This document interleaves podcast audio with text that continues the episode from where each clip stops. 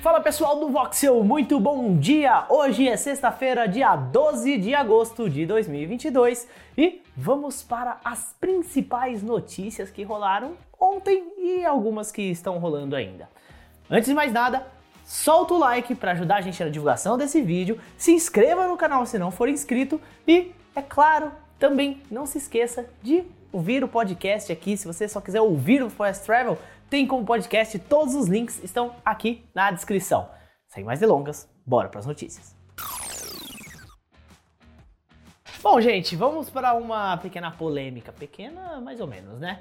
Tá rolando aí, nessa semana tá rolando uns embates entre Sony e Xbox por conta da. Primeiro foi a Sony que deu o primeiro punch ali, dizendo que a compra da, da Activision pela Microsoft iria ser ruim para o mercado e tal. Aí o Xbox respondeu e agora, minha gente, o Xbox está acusando a Sony de pagar os devs para que eles não coloquem seus jogos no Game Pass.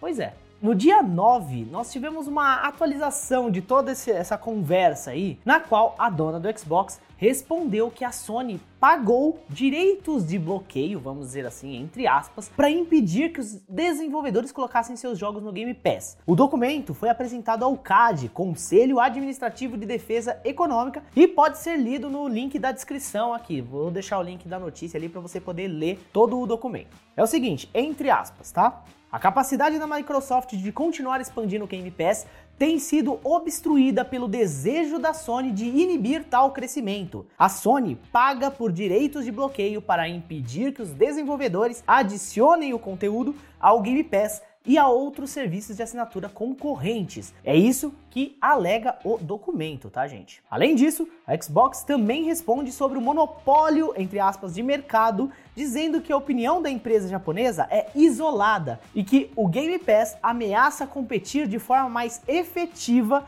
com o modelo Buy to Play, adotado com bastante êxito pela Sony. Bom, gente, pois é, essa conversa ainda vai longe. Ontem mesmo no Fast Travel nós falamos sobre um analista de mercado que diz que após a compra da Activision pela Microsoft, o Game Pass poderia passar facilmente dos 100 milhões de inscritos. É, então vamos ver nesse embate aí quem vai se dar melhor, né?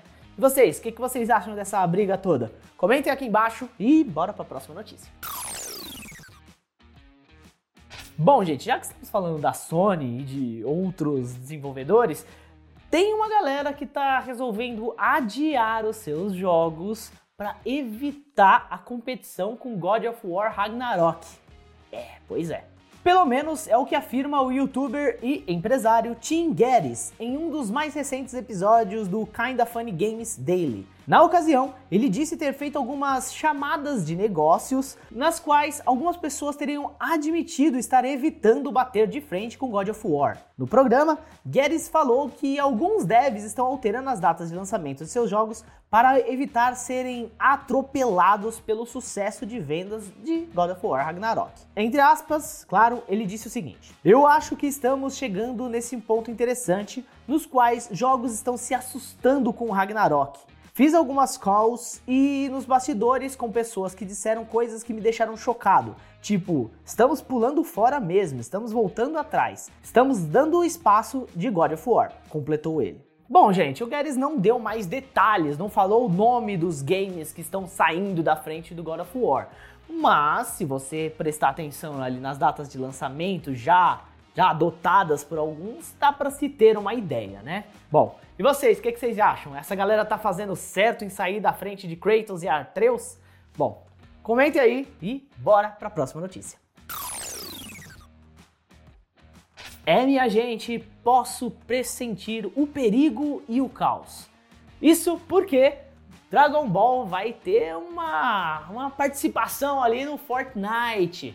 Pois é, Goku e sua turma vão estar construindo vários hotéis ali na sua frente, enquanto você atira sem parar, porque você não sabe jogar esse jogo. A Epic Games divulgou nessa quinta um teaser mostrando o crossover entre Fortnite e Dragon Ball. Os conteúdos especiais vão ser lançados no Battle Royale no dia 16 de agosto. A publicação oficial mostra o Shenlong com os dizeres Fale, diga o seu desejo. No anime, a criatura mágica é convocada depois de algum personagem reunir as esferas do dragão. Apesar do lançamento oficial da parceria estar marcado apenas para a próxima semana, jogadores já podem verificar um lobby especial em Fortnite. O novo cenário dá destaque para a casa do mestre Kami, o primeiro tutor do protagonista Goku.